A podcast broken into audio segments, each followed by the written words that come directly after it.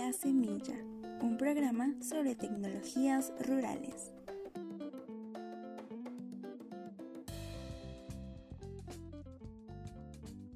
Les damos la bienvenida a este nuevo podcast creado por Descosur para dar a conocer las diferentes tecnologías para la gestión de recursos naturales y manejo productivo. Tecnologías que a lo largo de nuestro trabajo les hemos propuesto a nuestros grupos acompañados en el campo, que son fáciles de aplicar, sobre todo de replicar, y que les ha dado buenos resultados. En este primer programa hablaremos sobre la cosecha de agua.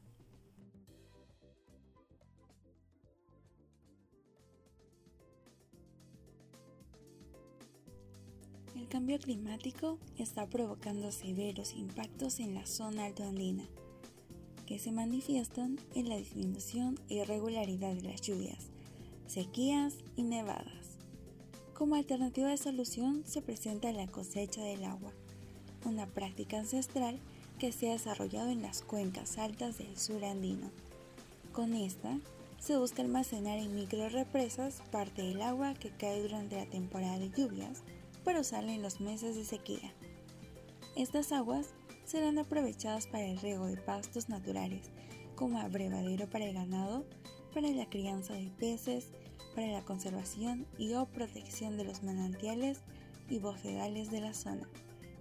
Contaremos con la participación del ingeniero Aquilino Mejía Marca Cusco y Fernando Camiloaga, expertos de Escosur en la promoción de esta tecnología para que nos brinden detalles sobre su aplicación en el campo. ¿Qué infraestructuras son necesarias para la cosecha de agua, aparte de las microrepresas?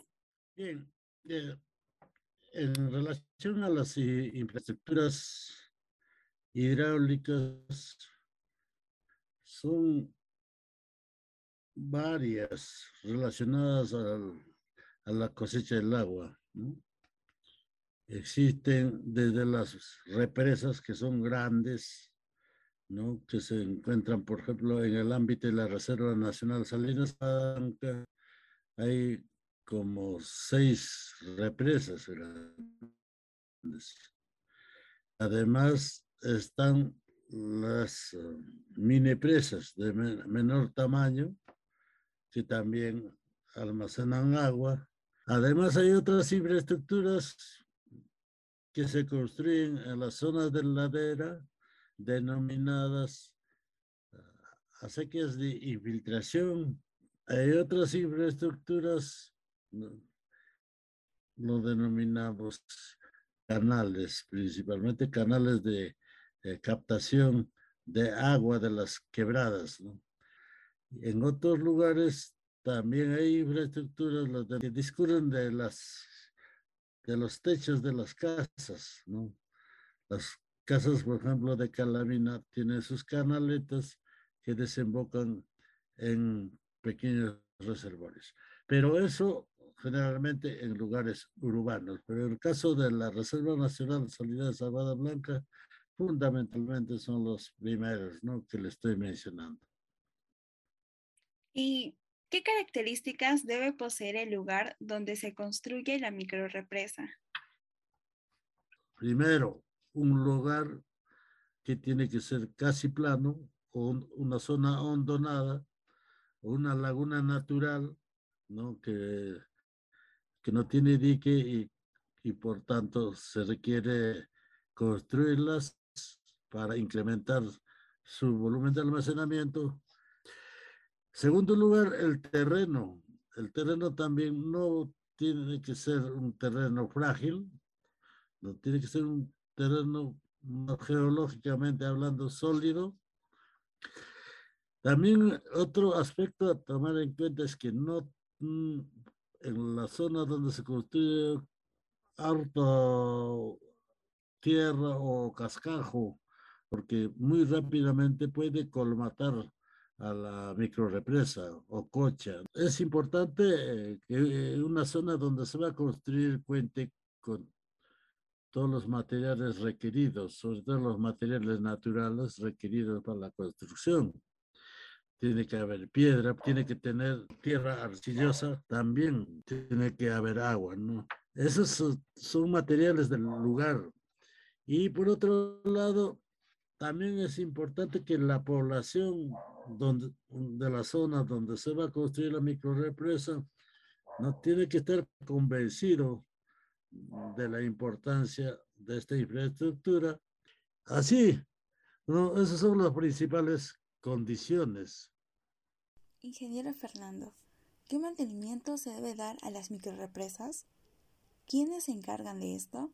Bueno, las microrepresas, al ser eminentemente rústicas, eh, tienen que ser mantenidas o reparadas periódicamente.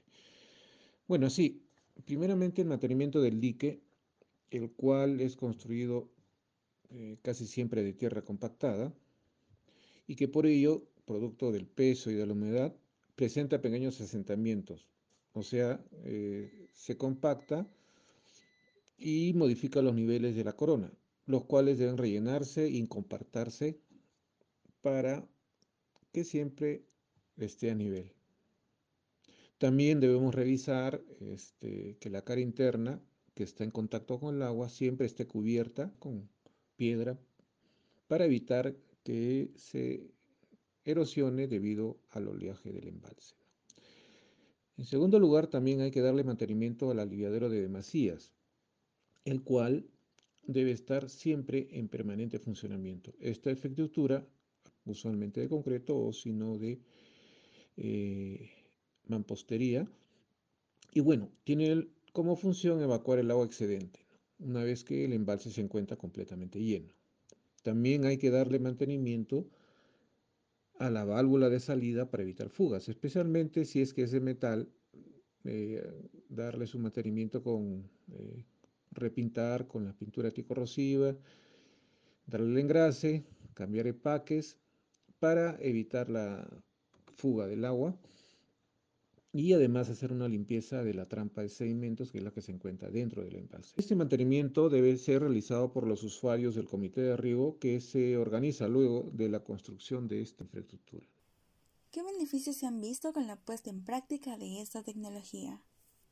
Bueno, al ser una infraestructura eh, pequeña eh, se denomina infraestructura verde, puesto que los impactos en el entorno son eh, en su mayoría, o en casi en su totalidad, positivos, creo yo que son positivos,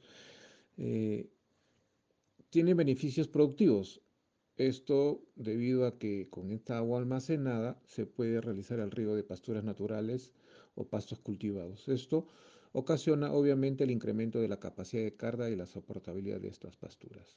También eh, se obtienen beneficios de regulación hídrica y de recarga acuífera, es decir, se captura el agua de la escorrentía, obviamente, eh, y en vez de que se pierda aguas abajo, se tiene un, volumen de agua que puede ser utilizado a lo largo de los siguientes meses cuando ya no exista la lluvia. Y además permite la infiltración del agua en el subsuelo, haciendo esta recarga acuífera. También como impactos ya eh, podemos mencionar los impactos en el mejoramiento de la economía de la población, por ejemplo, la que se dedica a la crianza de camellos sudamericanos domésticos. Y finalmente, creemos también que existen impactos en la biodiversidad, pues las masas de agua almacenadas atraen especialmente a la bifauna. Y llegamos al final de este capítulo. Muchas gracias por escucharnos. No te pierdas el próximo episodio.